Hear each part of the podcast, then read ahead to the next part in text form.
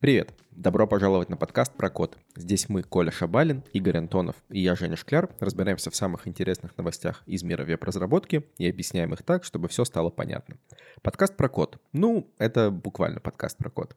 Сегодня тоже будет много всякого. Обсудим старую работу Дэна Абрамова, новую версию PNG, проблемки TypeScript, о которых никто не говорит почему-то, и соотношение сторон в верстке, с которым опять что-то происходит странное. Ну, давайте начнем, а, на самом деле, с самой горячей новости этой недели. А, я даже не знаю, это или неделя это новость, но тем не менее. Дэн Абрамов перестает заниматься React, меняет место работы. А, что думаете? Почему так? Женя, ты, ждет? в принципе, все рассказал, все что, он, все, что можно было рассказать про эту новость. Действительно, мы знаем Дэна Абрамова как человека, который имеет весомую роль э, над разработкой React и Redux, то есть один из человек, один из авторов э, этого инструмента. Поэтому не знаю, как у вас, но у меня он всегда ассоциируется именно вот с этим инструментом. Когда я слышу этот инструмент, я имею в виду React, я сразу же ассоциирую его с Дэном Абрамовым. И Дэн Абрамов меняет место работы, он остается в команде разработки React, но он уже остается не как разработчик, он остается как независимая третья сторона или независимое лицо, которое будет помогать, наверное, советами, различными предложениями и все в таком духе. Вот такая вот новость. Что с этим делать? Переживать? Думаю, что нет. Я тоже думаю, что не стоит переживать, а причины, мне кажется, понятны. А, в прошлые посты буквально он там месяц назад, ну, в общем, где-то рядышком он писал о том, что подвыгорел немножечко и как-то прям не может себя найти. В общем, состояние его было понятно, что человек уже, видимо, устал заниматься одним проектом. Уж не знаю, чем он еще занимался, но мне кажется, вот за последний месяц он очень много дискуссий в GitHub создал по поводу React, его продвижения дальше и почему они движутся вот в эту непонятную пока что для нас сторону. И тоже активно участвовал. В общем, видимо, ему все эти дискуссии поднадоели. Ну, возможно, возможно. В общем, человек устал от React и хочет двигаться дальше. Спасибо, Дэн. тоже присоединяемся к не знаю, как сказать, не к поздравлениям, наверное, но э, желаем, чтобы ты развивал дальше JavaScript сообщество, помогал нам. Мне кажется, когда ты несколько лет занимаешься чем-то одним, каким-то одним продуктом, ну, например, таким инструментом, как React, тем более у всех есть свои ожидания к этому инструменту. Всегда есть люди, которым чего-то не хватает. Всегда есть люди, которые будут хейтить какие-то новинки. Ну, возьмем даже те же самые сервер components, мнение о которых пока неоднозначно в сообществе. Поэтому, наверное, это вполне логично. И не удивлюсь, если Дэн начнет делать что-то еще, что-то еще из этой же сферы, потому что, как показывает история, тот же самый один из главных авторов Angular, он ушел и начал разрабатывать отдельный фреймворк. Мы про него как-то говорили. Этот фреймворк называется Quick. И как бы здесь не случилось чего-то похожего. В любом случае, время покажет, ну а пока остается посмотреть на эту новость, может быть, взгрустнуть, но, конечно же, двигаться дальше. Ну да, это, в общем, то, что всем нам нужно периодически делать, я думаю, и очень хорошо, что не только люди двигаются дальше, но и технологии, и довольно привычные нам технологии тоже продвигаются и становятся лучше. Вот, например, а, PNG, с которым тоже очень много, очень много всегда споров, как а, Angular и React, да, это то же самое JPEG PNG, но Коля, что там нового в спецификации-то? Ой, ребята, э, вообще вы знали, что PNG я буду, видимо, за Женей повторять, он имел версии какие-то. Ужасно. Первая, Ужасно. да, и вторая версия, и третья версия. Угу. Казалось бы, это же PNG, что там, э, что там развивать, а ему уже сто бед а, один ответ, сто лет в обед. Э, вот, но оказалось, что формат, да, развивается, и вышла спецификация новая, все спецификации лежат в 3 вот подобного типа про веб, и можете почитать. И я, конечно же, ну, не могу сказать, что я читаю подобные спецификации про какие-то форматы, я больше про CSS, наверное. Э, в HTML достаточно скучно последние лет 10.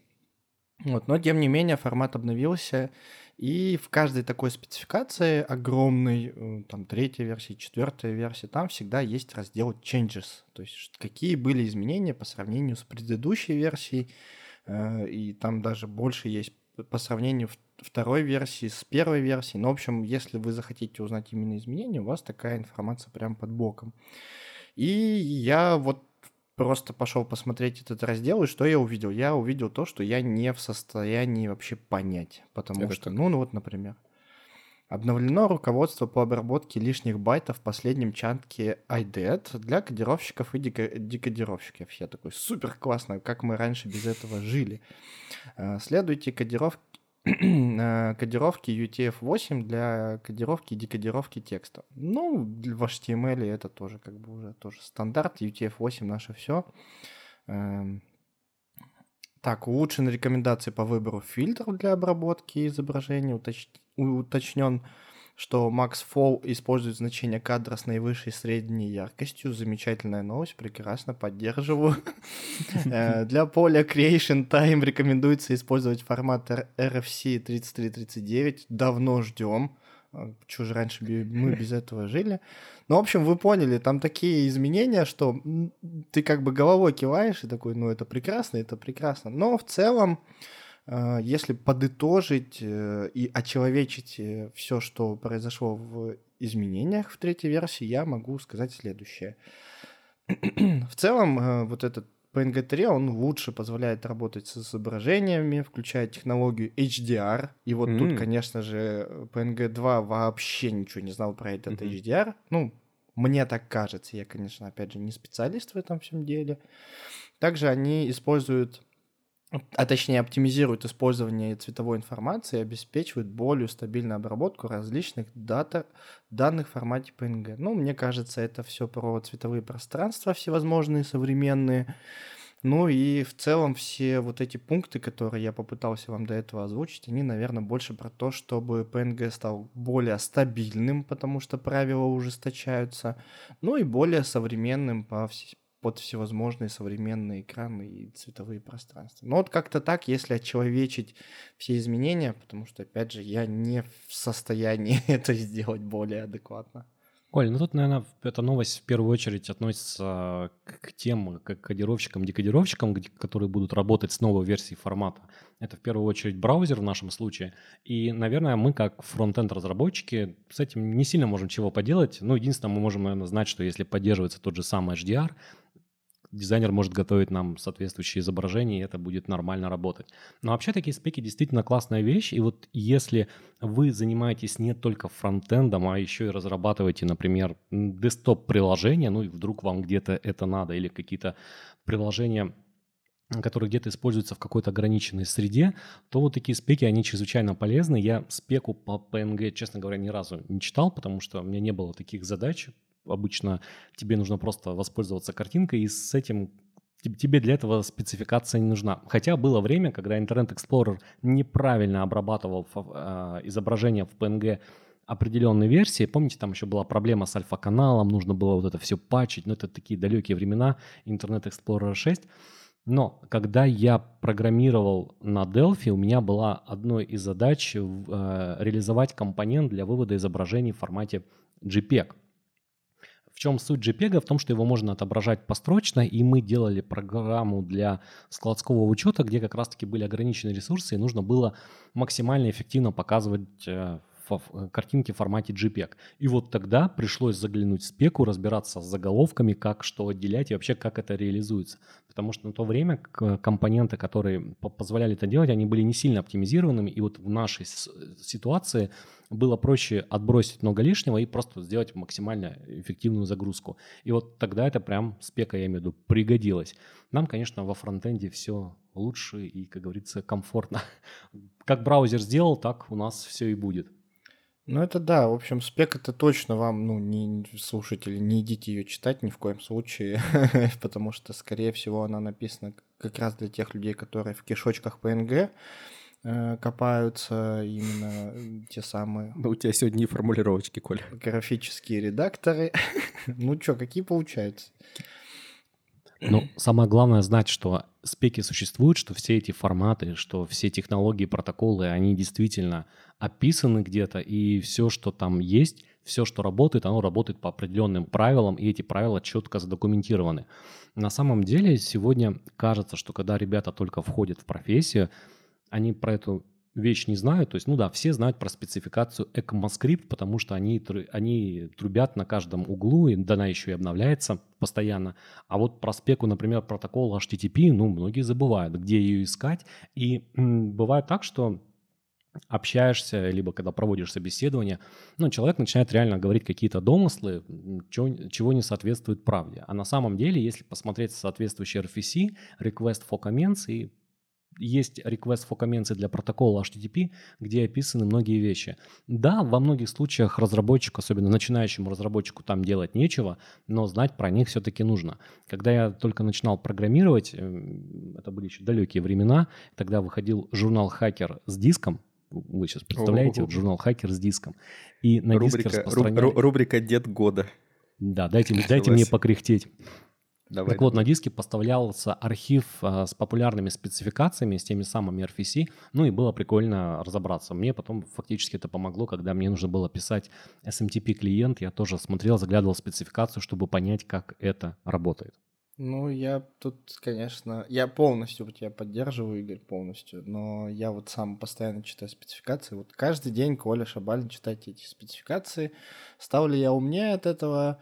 Нет, не стал. Э, как бы шире я знаю что-то про веб-технологии, да, шире, но это такая грусть, тоска, печаль. Вы, ребята, просто, если вы скучный человек, вот это, наверное, для вас. Если вы молодой разработчик э, с горящими глазами, то не, не заходите туда, вы погибнете. Это как э, в этом в Торе «Любовь и гром» там был этот мир, в котором цвета нет. Вот вы как будто бы живете на этой планете.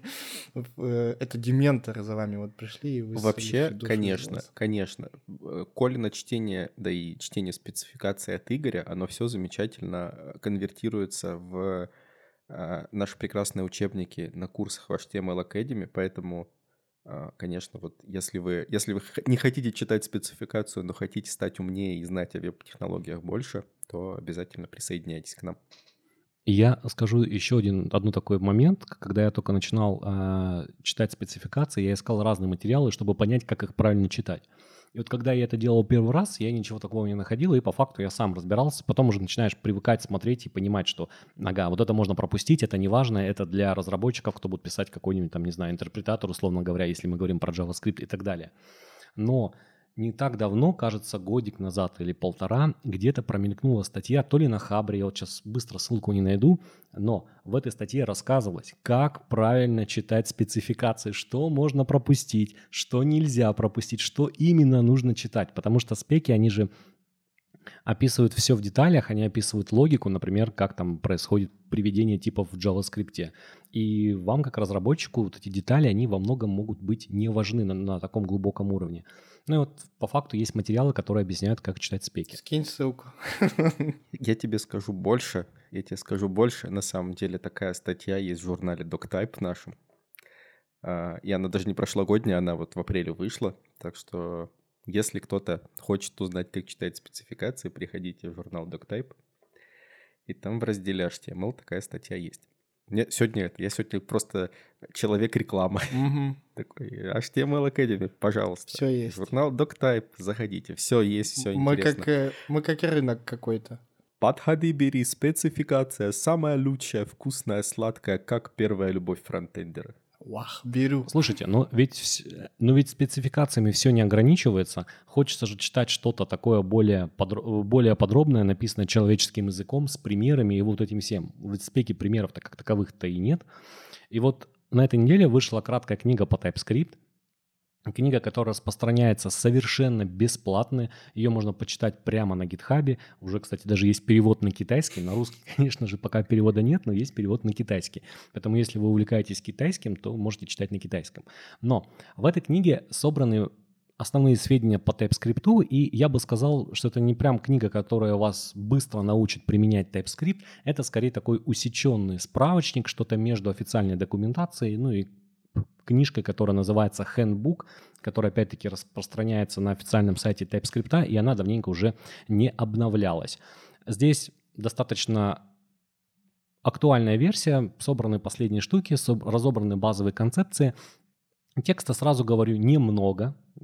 Те, кто любит большие тексты, подробные читать, это, скорее всего, формат не для вас. Но здесь разбирается все на примерах, и вы можете просто заглянуть в какой-то раздел, есть хорошее оглавление, и сразу же почитать кратко и посмотреть примерчики. Ну, зачастую, когда вы разрабатываете код или, например, видите чужой код, и в нем какая-то есть конструкция на TypeScript, которая для вас не знакома, что вы в таких случаях делаете? Ну, либо напрягаете чат GPT, спрашиваем, что делает этот кусок кода, а потом бежите в документацию и смотрите, как это работает, чтобы глубже разобраться. Так вот, книга, в принципе, построена по такому же принципу. Есть отдельные разделы, они не сильно снабжены текстом, но можно зайти, почитать и посмотреть какой-то пример и решение какой-то проблемы, для которых эта конструкция лучше всего подходит. Формат очень неплохой, Примерчиков, в принципе, достаточно. Ну, многие из них, опять же, копируют тот же самый handbook TypeScript, но, тем не менее, еще один источник информации – это хорошо, тем более он распространяется прямо в виде репозитория. Его всегда можно взять себе, хранить где-то под рукой, и он доступен будет локально. И можно читать, например, в самолете, когда у вас нет интернета. Это, конечно, я загнул, но локально его можно себе склонировать и, например, предложить какие-то либо улучшения. На самом деле я сказал про классное оглавление, пошел посмотреть, и это поразительно, потому что в нем 202 пункта, то есть это может, конечно, напугать, но не пугайтесь, дорогие слушатели, потому что а, на самом деле большинство пунктов это один-два абзаца и пример кода, так что это просто очень, что называется, атомарное оглавление, и практически по любому вашему вопросу вы можете что-нибудь найти. То есть по каждому типу, по по дженерикам, про, по значит, манипуляции типами, по всяким разным другим разделам все есть, прям все разбито по отдельным подпунктикам. То есть это очень, очень, очень здорово, и если у вас есть какой-то конкретный вопрос по TypeScript, и вы не хотите глубоко копать, это прям то, что надо. Я вот очень люблю такие книги, потому что они по большому счету как такая очень большая шпаргалка, да, потому что книга это все-таки такая, ну, как мы, учебник какой-нибудь по чему-нибудь представляем, да, очень глубокое вкапывание во всякие вопросы, там какая-нибудь теория, знаете, вот это типа э, TypeScript был изобретен в таком-то там году такой-то компании, ее длинная предыстория, вот эти все дела. Нет, здесь конкретное решение вопросов. Мне вспоминается сразу First Aid Guide, руководство с проблемами по гид. Вот это прям как будто оно. Угу. Причем разбирается актуальная версия TypeScript. Здесь уже и упоминается Satisfy оператор, который появился в одном из последних э, обновлений. В общем, есть все. А мне чем книги нравятся, и я часто так работаю с ними, что я делаю закладки, то есть я прочитал какую-то информацию базовую, например, там э, в, в этом high defini... как, как же она называлась-то? Подробное руководство JavaScript, которое с носорогом, и там очень были подробно описаны как раз-таки базовые типы JavaScript, какие они есть, там э, примитивные, непримитивные, вот это вот все. Я такой, о, круто, поставлю закладку, буду раз в пять лет сюда возвращаться, вспоминать, что ж там в этом JavaScript есть. И это очень удобно, я часто этим пользуюсь. И вот эта книжка, мне кажется, она вот про то же, что вы можете поставить э, закладку на конкретный пример, а тут примеров просто громадье, и это круто, когда показываются хорошие и плохие примеры использования, и можно всегда будет вернуться. Плохо, что, наверное, что это именно репозиторий, особо закладку не поставишь, и было бы прикольно, если бы это было в виде книги сделано. Хотя здесь есть EPUB, да, тот самый, э, как это, цифровой формат, можно скачать как книгу, Игорь как раз ты говорил про офлайн. Там есть папка Downloads, и там есть и китайский, и английский языки. Вообще прекрасно. То есть можно прям скачивать и читать, и закладочки ставить.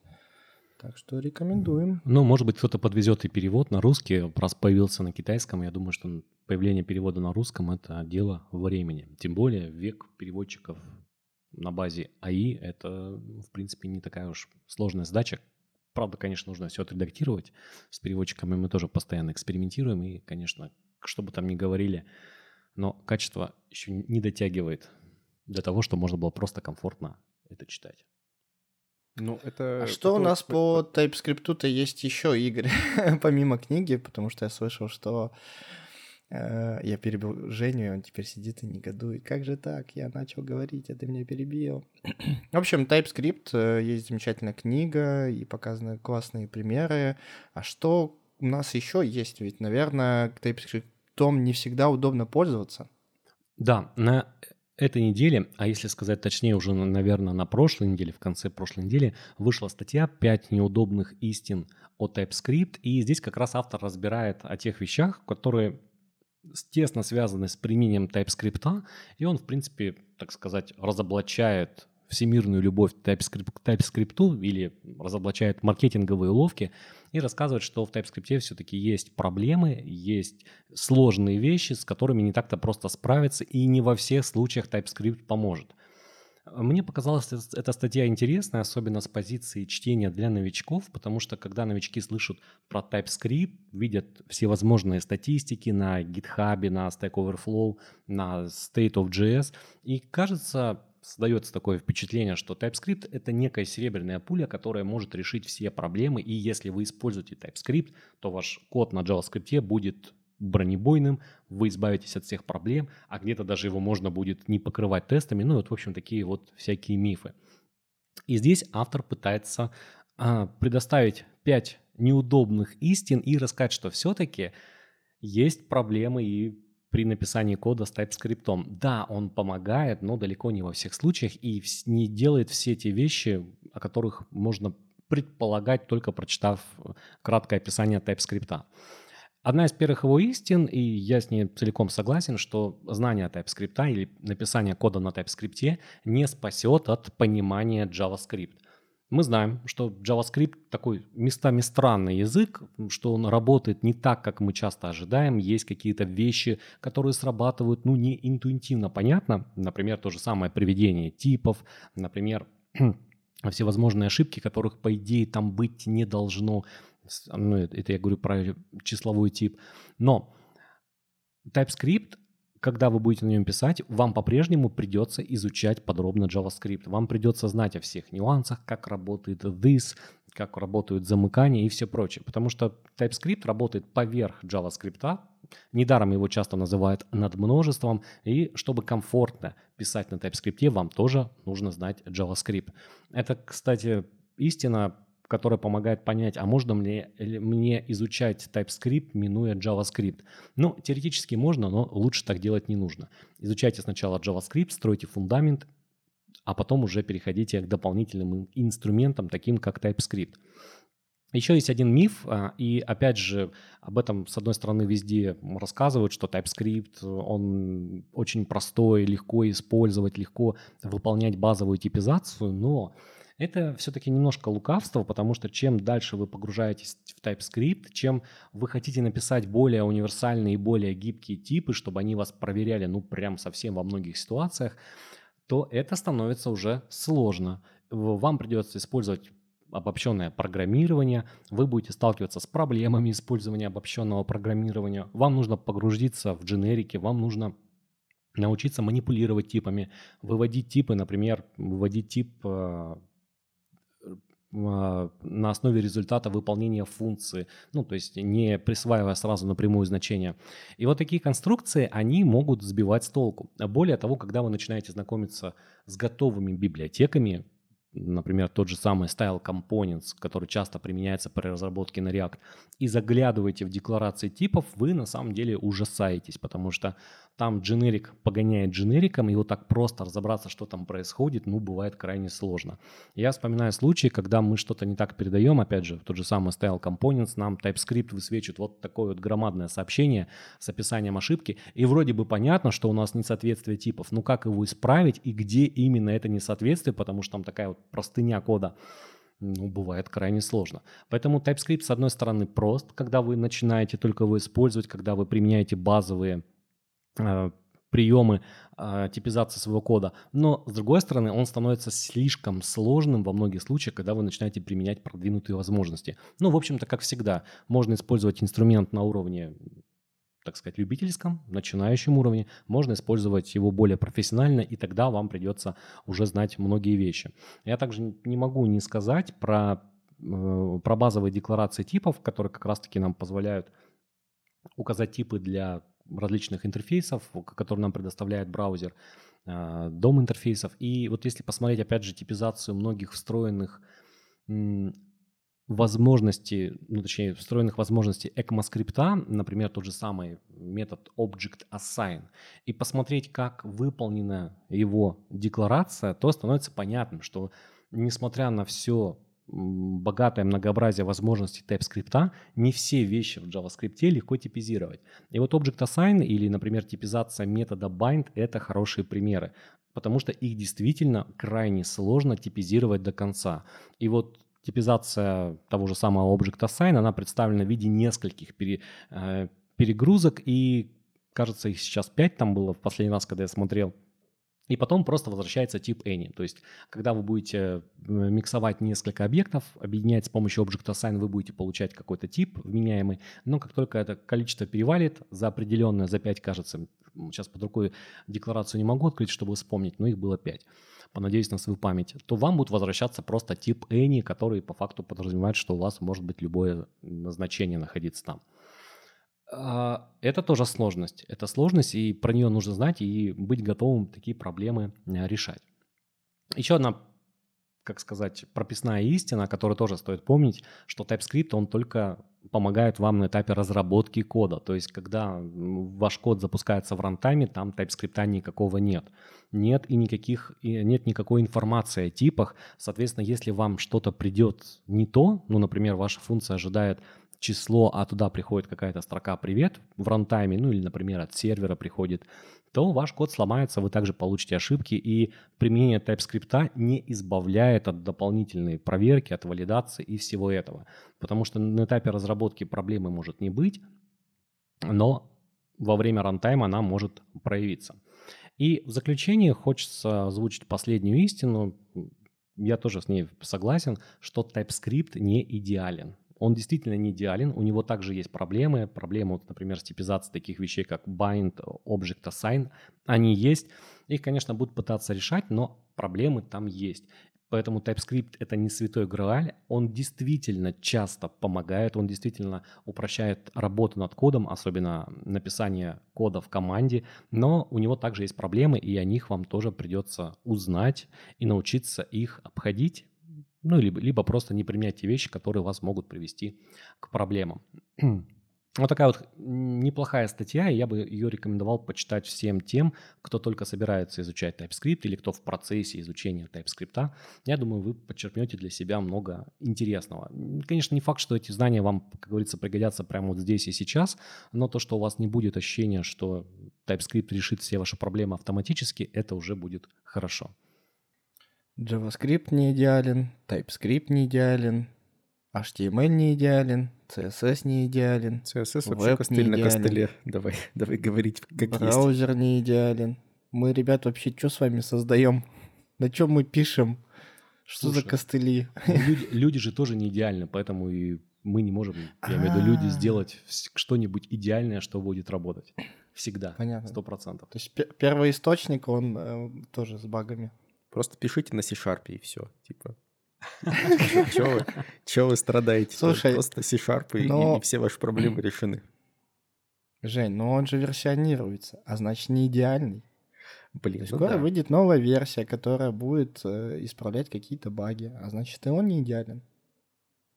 Мне кажется, Табуреточки нужно... из Икеи тоже не идеальны. Нет такой компании. Остались только, табурет, остались только табуретки. Остались только табуретки, комоды и стеллажи. Нет, нам, мне кажется, нам нужен такой, знаете, ностальгический, э, ностальгический э, печальный подкаст о том, как мы э, вспоминаем все неидеальное, на чем мы когда-либо писали. Тут как бы, да. Вот скажи мне, Игорь, вот скажи мне, Игорь, мне идти изучать TypeScript или нет? Что-то я прочитал эти пять пунктов, и мне так грустно стало. Слушай, ну, конечно же, надо идти изучать. Если ты собираешься писать на JavaScript, то TypeScript изучить придется. Более того, я вот когда читал эту статью, и поскольку я уже с TypeScript работаю давно, я согласен с этими истинами, о которых пишет автор, но тем не менее плюсов у TypeScript их явно больше, чем те неудобные истины, о которых мы поговорили. TypeScript прекрасен, да, он добавляет нам где-то немного сложности, да, он добавляет нам шаг компиляции, что нам не всегда нужно, но TypeScript хороший инструмент, и при разработке чего-то большого, мне кажется, без него будет крайне сложно и крайне некомфортно. Слушай, а почему, э, вот несколько раз, может, даже в подкасте упоминали это, и э, много где я встречал, что почему-то шаг компиляции считается чем-то плохим. Ну, то есть это, это, это что-то что настолько долгое или мучительное, или как это вообще работает? Почему, почему дополнительный шаг компиляции — это плохо? Ну, тут, наверное, несколько, несколько причин. И первая причина в самой интерпретируемости JavaScript. Мы привыкли и привыкаем, так сказать, с самого начала, что JavaScript компилировать не нужно. Да, там, когда его движок интерпретирует, он все равно его выполняет компиляцию э, в более низкоуровневый код. Но, тем не менее, явного шага компиляции у нас нет. Мы просто написали код, он работает, и все замечательно. А TypeScript добавляет нам компиляцию, иначе без этого просто не сделать статическую типизацию в том виде, в котором она есть, э, чтобы она действительно помогала и работала. Но это добавляет, а, как сказать, добавляет доп- дополнительных затрат на компиляцию кода. С одной стороны, TypeScript работает достаточно быстро, когда мы что-то пишем, нам редактор подсказывает, и нам не надо выполнять вручную компиляцию, компиляцию всего проекта. Но с другой стороны, если мы говорим про CI-CD, про частую доставку, то шаг компиляции, шаг подготовки сборки, он может быть достаточно длительным. Ну, понятное дело, чем больше приложения, тем больше требуется на это времени, ну, поэтому многие это и не любят, что нужно дополнительно выполнять э, не только сборку приложения, но и по факту компиляцию. Это, конечно же, все обходится разными способами, то есть не всегда нам нужно, например, если мы разрабатываем приложение, не всегда нам нужно выполнять полную проверку всех типов. То есть мы можем, например, если какую-то фичу разработали, мы можем немножко оптимизировать сборку. Эти проблемы решаются, но тем не менее шаг компиляции остается, и разработчики не хотят, чтобы он был. Хотят, чтобы было все сразу, написал код, запустил и поехали. Подожди, ну а достаточно длинный, вот ты говоришь, достаточно длинный этап, да, сколько? Ну это же не типа не, не, не день, не сутки. Да нет, конечно. Ой, Жень, ты, если бы ВКонтакте ты пообщался с ними, у них даже доклады были, как они сборку свою ускоряли. Там настолько все сложно, нам даже этого всего не как бы распознать, что этап этот прям долгий-долгий. То есть в... у них появляются отдельные задачи, чтобы оптимизировать этап компиляции. А, ну Потому что, ну, ты сидишь там, уже и кофе сварился, уже и по обеду, уже и по Невскому погулял, а что-то не скомпилилось ничего. Ну, это а, чаще всего проблемы, ну, такие сложности, когда мы именно говорим про доставку приложения, то есть у нас замедляется CI-CD, и здесь нужно применять разные подходы к оптимизации. Но если смотреть в целом, то не только TypeScript добавляет нам дополнительное время, как раз на шаг компиляции, если мы говорим про большой проект, Прогон тестов это также довольно-таки затратное мероприятие, если мы говорим про доставку в продакшн, нам еще нужны тестики прогнать. А ладно, там модульные тесты, которые выполняются, как правило, быстро, но нам же еще интересно и сквозные тесты, чтобы проверить приложение в целом. И вот так, если посмотреть, то этот цикл может быть достаточно долгим, длительным по времени, и, конечно же, хочется его оптимизировать. А более того, если мы говорим про кейсы, когда что-то не проходит, ну, что-то ломается в процессе, нам, соответственно, нужно будет все начинать заново. То есть там компи- собрали, компильнули, вот это все, прогнали тесты, если что-то сломалось, возвращаемся на шаг назад и делаем. Поэтому у нас на сильно больших и крупных проектах это может действительно увеличивать время существенно. Но надо отдать должное команде TypeScript, что они постоянно работают над перформансом. И вот пятая версия, когда выходила, они подняли перформанс, по-моему, на 15 или 20 процентов на, на больших проектах. Это очень заметно. Но тут, конечно, надо еще надо делать поправку, что не все работают с такими большими проектами, и не всех это, конечно же, касается напрямую. То есть если проектик, там, не знаю, среднестатистический, у вас не так много времени занимает компиляция, и плюс у вас есть возможность отказаться от проверки типа в каких-то случаях. Ну и все может просто отвалиться в процессе. Поэтому, да, я понял, спасибо, спасибо. Ну, понятно, делаем вывод, что все не идеально, TypeScript в том числе, но это не значит, что его не нужно учить, и не значит, что нужно, не значит, что э, не нужно им пользоваться э, правильно, потому что все-таки это отраслевой стандарт. Ну, давайте поговорим немножечко о версточке. Николай, какие у вас сегодня новости о версточке? Вышло две статьи, и одна э, другой лучше, конечно же. Э, первая статья про то, как использовать аспект ratio. Я такой, э, ладно, это классная статья, я про нее расскажу. Она полезна, наверное, своими примерами, чем какой-то теоретической базой. В общем, пришел э, в интернете Ральф Мейсон и рассказал следующую штуку. Э, как работать вот с соотношением сторон в CSS. Он начинает с того, что напоминает всем нам, что веб, он такой очень изменчивый. Э, почему? Потому что у нас есть разное разрешение наших интерфейсов, мобильное, планшетное, десктопное состояние, ну вот это вот мы все помним. Разная плотность экранов, разные форматы, и все, вся вот эта изменчивость нашего веба, она не облегчает разработку интерфейсов. И бывают такие ситуации, когда ну, не совсем понятно, как решить задачу, и вот он рассматривает, как э, работать с аспекта рейша. Бывают такие ситуации, когда нам нужно сделать ограничение размера в, адап- в адаптивном сайте. Ну, например, ролики YouTube. Ну, то есть ролик YouTube, он должен иметь какой-то размер э, конкретный, чтобы, собственно, его смотреть в том или ином интерфейсе.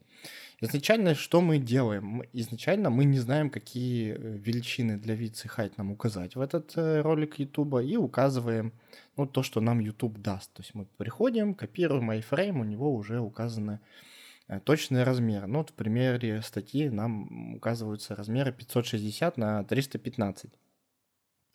Взяв такой iFrame и посмотрев на него с мобильного устройства, которое там по умолчанию мы сейчас считаем 320 пикселей, мы увидим, что конкретные значения не подходят, потому что видео просто-напросто выпадает за экран и делает горизонтальную прокрутку. Получается, что нужно нам сделать так, чтобы видео реагировало на изменение ширины контейнера и тянулось, ну, либо сужалось вместе с контейнером. Это можно представить, как будто мы указываем ширину размером 100%, но что в этом случае делать с шириной? И для этого можно применить старый добрый паддинг хак. Э, что мы делаем? Мы берем iframe с видео и оборачиваем его в div. То есть у нас есть div внутри iframe. Диву э, указываем padding топ 56,25%. Ну, почему? Потому что 9 делим на 16 и умножаем на 100%. Вот такое получается соотношение стороны. И считаем мы э, паддинг топ от родительской ширины блока. Так работают проценты вот для паддинга. Э, но в этом случае нам также приходится указывать этому диву position relative. Для чего? Для того, чтобы iframe, внутреннему элементу, указать Position абсолют и растянуть с помощью и height 100% этот блок. То есть мы берем div, делаем его 16 к 9 с помощью вот этого трюка и растягиваем наш iframe. Круто, но как-то звучит прям не очень. Он изначально звучит как хак. Все это можно, конечно же, в современном вебе сделать гораздо проще, просто применив аспект ratio. Это достаточно современное CSS-свойство, ему лет 5. А, и что нам нужно? Нам нужно, конечно же, начать все сначала, удаляем этот div, берем наш iframe, указываем iframe вид 100%, то есть тянись в зависимости от контейнера. На мобилке ты такой ширины, на планшете десктопе ты другой ширины, то есть ты растягиваешься. Но высота должна быть 16 к 9, поэтому мы просто указываем аспект ratio 16 к 9, ну там 16 дробь 9, э, это так вот пишется. И все, все начинает работать.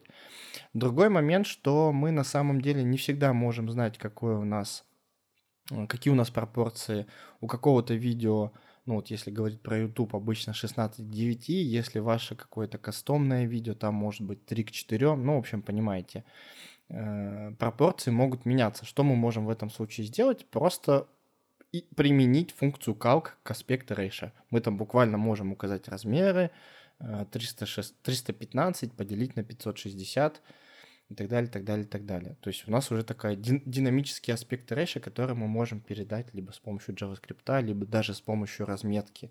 И все, и высчитывать пропорции автоматически для каждого конкретного видео оно будет выглядеть идеально на любом разрешении. И дальше статья полезна, наверное, своими примерами, когда мы, где мы можем использовать этот аспект рейша, ну, например, для слайдеров изображений, когда мы также не знаем, на каком мы разрешении, мы не знаем, какой размер изображения у нас, то есть он динамический, в зависимости от разрешения экрана. И здесь аспект Ratio тоже себя проявляет достаточно прекрасно. То есть мы берем нашу лишечку в слайдере, то есть наш слайд непосредственный, указываем ему аспект Ratio, если нужно 16.9, указываем 16.9, а внутри этой лишечки берем image, то есть саму картинку, которая отображается, и говорим ей object fit cover. Что мы делаем? мы лишечки указали, что будет таких пропорций 16 к 9, а изображение автоматически растягиваем под эту лишечку. Все, изображение всегда выглядит замечательно. Ну ладно, не всегда на самом деле, потому что может обрезаться как раз таки из-за того, что у Object Fit значение cover. Тут нужно быть э, аккуратнее с этим, но в целом в большинстве случаев все будет прекрасно. И при этом Ли имеет нужные по дизайну пропорции, те, которые закладывал дизайнер, а имидж э, заполняет собой эти лишечки. Второй прекрасный пример в статье приведен с аватарками, когда у нас аватарка не должна искажаться. То есть у нас по дизайну чаще всего аватарка имеет э, соотношение сторон один к одному, то есть просто квадрат, да? А наш пользователь загружает какую аватарку? Да вот какую получится, такую и загрузит. Обычно как делать? Ее кропают, делают один к одному и центрируют, ну, потому что лицо обычно по центру. Так и решает эту задачу. И при этом, если у нас резиновый интерфейс, резиновый дизайн, у нас аватарка может стать шире, а в связи с этим и выше, но всегда быть один к одному. То есть, если на мобилке 34 ширина, то и будет 34 высота. Если на планшете 68 ширина, то и значит высота будет 68. Ну и так далее, так далее, так далее. То есть если нужно, нужен нам квадрат, а в этом примере у аватарки всегда нужен квадрат, то все становится прекрасным. А там уже шлифуем наши аватарки и делаем бордер радиус. Ну, обычно аватарки такие круглые у нас, да. И все тоже это прекрасно работает.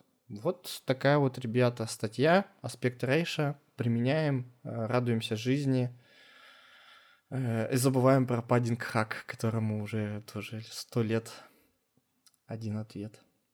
Классная, да, статья? Что думаете? Прек- прекрасная статья, на самом деле. Я, пока ты все это рассказывал, я ее листал вместе с тобой.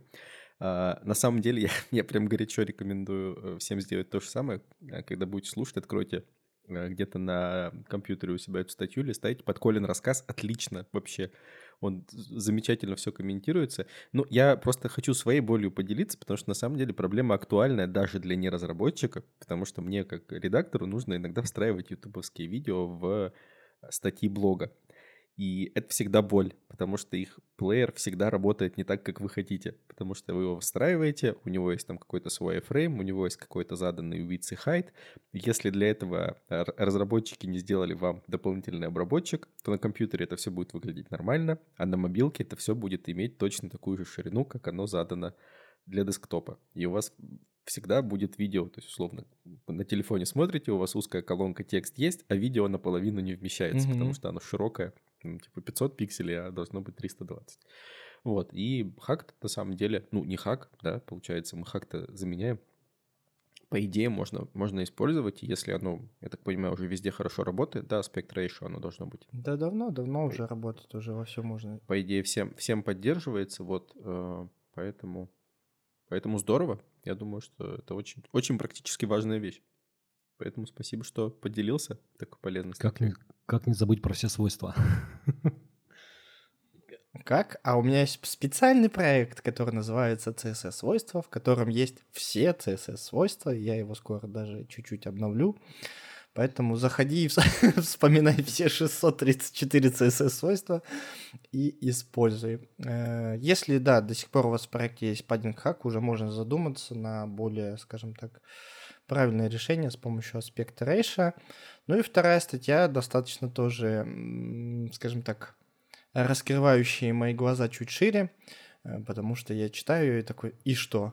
И что? И да, и что? Ну и, ну и что? Что, что ты хочешь мне сказать? И вот с каждой строкой я читаю эту статью и все время задаюсь вопросом. И что? Так, в общем, собственно, что? У нас есть проблема с альтами. Какая проблема есть с альтами? Их никто не заполняет.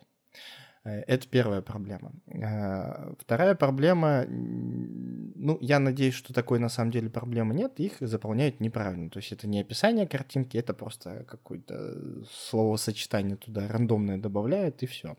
От этого лучше не становится.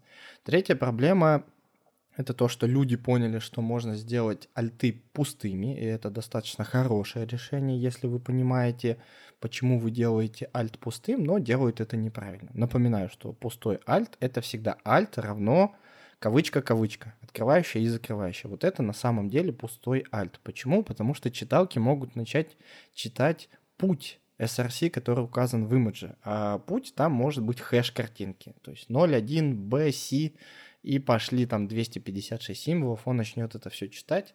Поэтому в этом случае, если вы не хотите добавлять альты, делайте их правильно пустыми. Об этом у нас в блоге есть замечательная статья, как заполнять эти альты. Там, по-моему, даже три части, если я э, ничего не путаю. Мы да, с Женей... да, это правда. Это правда. С Женей полтора года делали эти три статьи, но мы сделали это. Но автор пишет не про это, он говорит про то, что есть следующая проблема, новая, современная. Это проблема с автоматически генерируемыми альтернативными текстами для изображений. А, тот же самый Google, вы можете прямо сейчас зайти, написать там котик и выбрать вкладочку Images. И у каждого котика будет описание, вот какое оно. Оно автоматически сгенерируемое. А, на других сайтах тоже, когда э, пользователи загружают свои фоточки красивенькие, э, мы-то люди видящие видим все, что там изображено, а люди, которые хотят не могут увидеть, а хотят хотя бы услышать, что там изображено, для них приходят генеративные всякие сети и смотрят за них на эту картинку и генерируют тексты. Там бокал с э, зеленой жидкостью, пляж, солнце, счастье на лице. В общем, такими достаточно простыми фразами описывают изображение, но это уже большое подспорье. И что происходит, если генеративные сети не могут справиться с таким описанием? Происходит кромешный ужас. То есть э, хотели сделать хорошо, а получилось как всегда. В общем, автор статьи провел исследование, в которое убедился, что автоматически сгенерированные тексты для альтов просто ужасны. Что он сделал? Он взял немецкие сайты, а он, судя по всему, немец, этого я до конца не понял, и привел примеры текстов для логотипов немецких сайтов. И что он там показывает буквально? Он показывает, что вместо логотипов alt заполненный неправильно. Что там заполнено? Обычно текст, лого, символ, company name, application.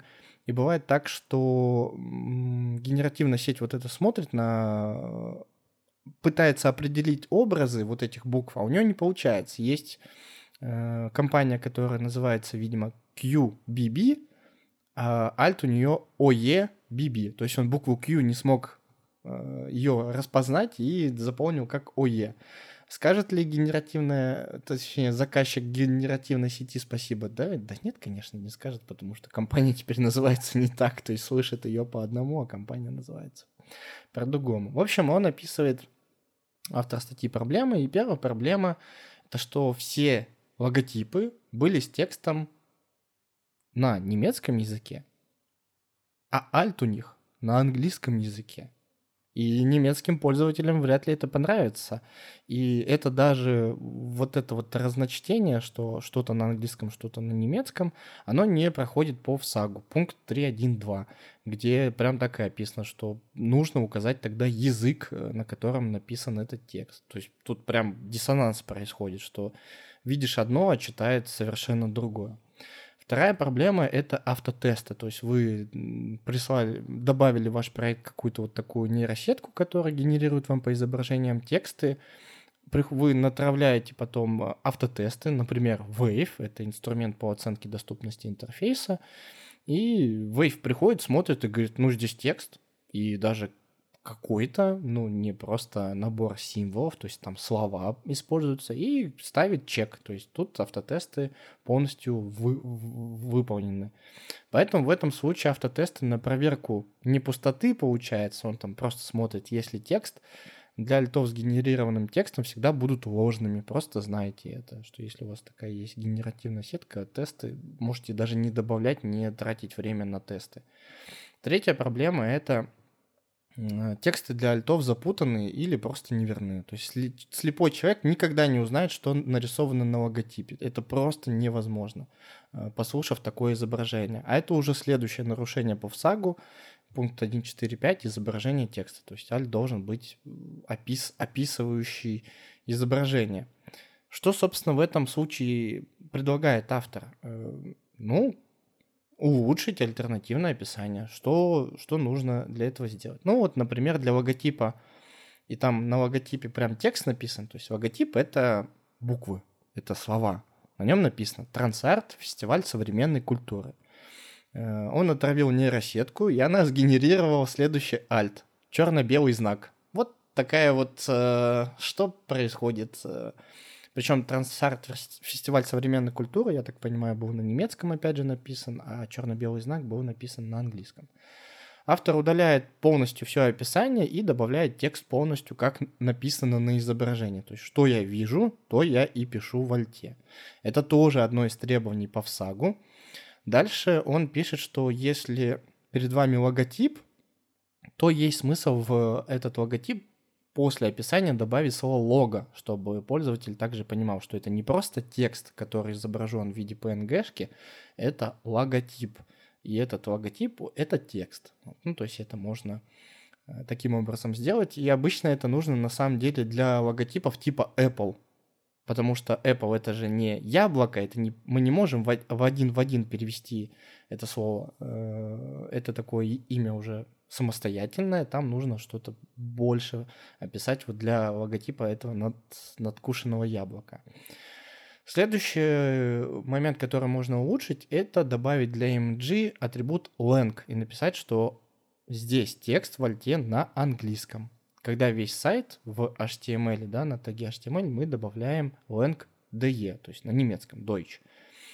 Если логотип обернут в ссылку, и часто, ну, по крайней мере, в Академии мы это пропагандируем, то значит, логотип является функциональным, а значит, имеет смысл тоже описать эту функцию, например, указав, что это ссылка, которая ведет на страницу Home. То есть, получается, трансарт, трансарт фестиваль современной культуры, мы описываем, что это логотип, и мы описываем, что это Home. Я сижу и читаю, так, у меня пришли генеративные сети, ну, вот эти вот э, искусственный интеллект, писал как смог, и это уже большое подспорье, потому что я вообще там ну, не могу тратить столько времени, чтобы каждое, каждое изображение описать а с условием того, что у меня, возможно, сервис, который позволяет другим пользователям загружать свои картинки. То есть это, по сути, им нужно описывать альт, и они этим не будут заниматься. Сеть вот это вот она сама заполнит. То есть как-то не решается проблема. То есть да, мы знаем по каким правилам идти, следовать, чтобы заполнять альты, но мы не можем это сделать, потому что это на стороне человека добавляющего, то есть стороннего. И вот у него выводы следующие. В целом я, наверное, с ними согласен, но как бы решения-то и нет. Он пишет следующий вывод. Означает ли это, что мне не следует использовать автоматизированные решения, созданные искусственным интеллектом? Нет. Вы можете использовать искусственный интеллект для ускорения написания альтернативных текстов, но слепо доверять ему не стоит. То есть это еще одно подтверждение того, что нет ничего идеального. Большинство инструментов по-прежнему очень ограничены в своих возможностях, и, пожалуйста, всегда вручную, ну либо в глазную, то есть своими глазками, проверяйте, совпадает ли смысл, передаваемый в альте, с изображением, которое вы видите. То есть ручной труд не отменяется, искусственный интеллект не забирает у нас работу. Слушай, ну я вот когда тебя, Коля, слушал, кажется, многие проблемы, они, наверное, натянуты, если размышлять в контексте расширения той же самой спецификации HTML, чтобы у нас появились дополнительные атрибуты, вот все вот это, мне кажется, мы еще больше усложним, и вроде бы нам пришло какое-то упрощение за счет АИ, да, но мы в итоге это упрощение перекрываем тем, что нам придется там менять спеку, поддержку, опять же, там скринридеры должны научиться все это поддерживать. Но вот, например, с языком я, честно говоря, не понял, у нас же вроде есть атрибут lang, который позволяет нам задать язык для всей страницы, и почему, например, на него не опираться, если у нас страница на немецком, то, по идее, все, что там есть, оно должно быть на немецком. Ну, скорее всего, то есть, наверное, такой типовой кейс делать так еще. А он так и делает, он так и делает, он указывает на HTML lang DE, Угу. Типа вся, весь мой сайт на английском языке. Но генеративная вот эта сетка, короче, вот этот вот искусственный интеллект, он почему-то на английском это делает. Но это вот те примеры, которые он видит. И поэтому, да, тут решение будет конкретно на тег image добавить lang n, ну, то есть на английском. Ну вот да, только хотел сказать, что по большому счету сайт может быть на немецком, ну, даже эта статья, которую ты читал, она, по идее, могла быть немецкоязычной, но пример с этого фестиваля приведен полностью на английском. Тогда, конечно, да.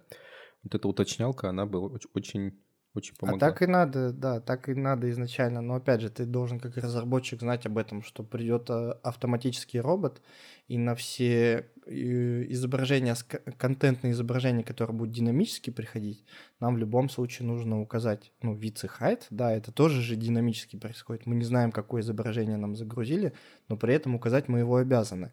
И с этим атрибутом length мы, видимо, тоже должны знать, что у нас есть сетка, которая скоро опишет это изображение, и это описание, ну, почему-то будет на английском языке, поэтому мы length n добавляем. Скринридеры в этом случае меняют но опять же, немецкий читают с немецким акцентом, английский читают с английским акцентом. То есть это им тоже помогает. А вот с логотипами интересный кейс. Что действительно записывать в, аль- в альте а, для логотипа? Мне кажется логичным просто указывать, что он логотип компании такой-то. Потому что логотипы многие, они же сделаны так как абстрактно, да, нарисованы. И ты, в принципе, текстом не можешь выразить, это нормально. А даже если ты это выразишь нормально, ну давай возьмем даже логотип компании Apple, надкушенное яблоко. Представить надкушенное яблоко можно самыми разнообразными способами. И, наверное, если ты узнаешь, что это надкушенное яблоко, это не сильно поможет, даже если у тебя отсутствует зрение, и ты не можешь его увидеть. Ну, что-то надкусано, надкусано, как надкусано, с какой стороны надкусано, что там еще есть и так далее. Мне кажется, в таких штуках можно даже не полагаться на искусственного интеллекта просто писать логотип компании такой-то. Мне кажется, это информация первична, чтобы понимать, где ты находишься, и не надо даваться подробности и в детали логотипа. Ну да, что, что, что изображено как бы на этой иллюстрации? На ней логотип. Какой логотип? Вот этот. Да, угу. Наверное, да. Ну, опять же, подход-то разные есть, да, вот мы очень хорошо это все с Колей в статьях описывали, ну, по большому счету, Коля описывал, я только рядом стоял, вот, но все эти примеры есть, и каким должен быть альт, и есть у нас статья про правила хорошего альт-текста, то есть не, не просто так, что типа пишите альт, да, а с конкретными примерами, там, со, со всякими разными разборами, поэтому, в общем, а, переходите, читайте. И самое главное, я думаю, что Коля со мной согласится, да и Игорь тоже. Альт все-таки очень-очень важен. Не забывайте про него. Он, если вы разработчик, просто поможет большому количеству людей ваш контент э, с ним э, повзаимодействовать или познакомиться. Если вы маркетолог, э, то скажите разработчикам, потому что он поможет вашему контенту в поисковых системах, э, так или иначе. Да и, в принципе, э, создает довольно сильные некоторые преимущества маркетологические. То есть у нас есть люб- любимый канонический пример, когда вы таблицу, ну, то есть вы, грубо говоря, это, конечно, чуть-чуть из семантики, да, но, короче, если вы семантически и все, все размечаете, и еще и дописываете альты, и еще и все а, делаете так, чтобы поисковые роботы вашу страницу могли корректно распарсить, конечно же, очень большая вероятность того, что некоторый контент попадет в сниппеты, во-первых. Во-вторых, картинки из э, ваших сайтов а, могут показываться в а, ну, просто по, по, те, по, потому что написано в Alt, они попадают под запросы там в Google картинках или в Яндекс картинках. И тоже, соответственно, очень часто это может использоваться как а, рекламная маркетинговая стратегия. То есть товары в маркетплейсах, тем более очень важно прописывать для них альты, потому что они очень хорошо, например, в Яндекс картинки попадают. И могут приводить вам новых пользователей. Но это с точки зрения маркетинга. Я не знаю, много ли у нас маркетологов. Вот. Ну, с точки зрения разработки, понятно. Коля уже все сказал. А, ну, как-то так. Как-то так. У нас это даже в, в той статье про альты есть классный пример, когда показываются графики, всякие диаграммы, э, всякие там вот эти вот э, столбики, и там 30%, а здесь 20%, на 10% лучше. Вот мы на это можем посмотреть и сделать какие-то выводы, а в статье это текстом не написать особо. Ну, то есть, ну, ты же глазами увидел, что, зачем я тебе буду сейчас это все описывать. Я тебе картинкой всю эту информацию передал. И вот тут-то как раз-таки Альт вообще очень дико все спасает. э, без альта статья становится неполной. Ну, вот если смотреть это со стороны поисковиков, который зайдет ее анализировать и понимать смысл этой статьи. Ну, то же самое и для э, слушающих пользователей, он просто недополучит информацию, что как-то вывод сделан, а почему он таким сделан, я не, понимаю. Где вот эти вот 30 и 20 процентов? Мне их не передали просто. То есть информация становится неполной. Тут, конечно же, не стоит заигрываться с альтами. Я с этого начал, что альт пустой – это нормально. Этим можно пользоваться. Если вы не уверены, как заполнить альт так, чтобы не навредить, делайте пустой альт. А для контентных изображений помните, что всегда лучше указать альт. Вот всегда лучше описать изображение. Я, по-моему, уже в, в, в подкасте об этом рассказывал, как составить правильный альт. Представьте, что вы звоните э, своей маме и по телефону пытаетесь рассказать ей картинку, а ее задача ну, собственно, понять. Вот э, Игорь про это рассказывал. Надкушенное яблоко. Вот как оно надкушенное. Вот твоя задача сделать так, чтобы мама там на листе А4 рисует это надкушенное яблоко, и оно было один в один, как у сайта Apple. Вот чем шире такое описание, тем точнее, конечно же, будет изображение. Понятно, что ну, никто этим заниматься будет. Нет ни единого человека, Наверное, те люди, которым это нужно, а вот они этим и будут заниматься. А кому, ну, типа, я вообще не понимаю, зачем я это добавляю, они никогда такое описание подробное делать и, и не будут. На самом деле очень интересно. Я подумал, надо провести эксперимент и в следующий раз рассказать. А, есть же у чат GPT плагины, которые умеют читать страницы. А, плагины ну, типа веб-пайлот и там еще какой-то. И вот провести эксперимент, взять э, одну и ту же статью, в которой будет э, просто текст с картинками без альтов, да, ну, с графиками, например, и текст угу. с картинками, в которых будут альты, но в которых будет описан смысл этих графиков, того, что на них нарисовано. И спросить что-то о том, что, ну, типа, какие выводы ты можешь сделать по этим, э, по этим графикам, по я этим пошел. Числам. Это отличная идея. Я пошел. Все же. Все, всем пока.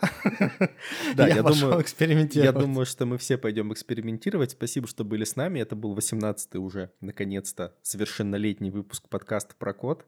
Мы остаемся с вами, вы оставайтесь с нами, пишите комментарии. У нас есть э, замечательные люди, которые пишут нам комментарии про претиер. У нас есть замечательные люди, которые пишут нам комментарии про то, что мы э, без камер. Возможно, однажды мы будем выходить в эфир с камерами, но тем не менее. Оставайтесь с нами.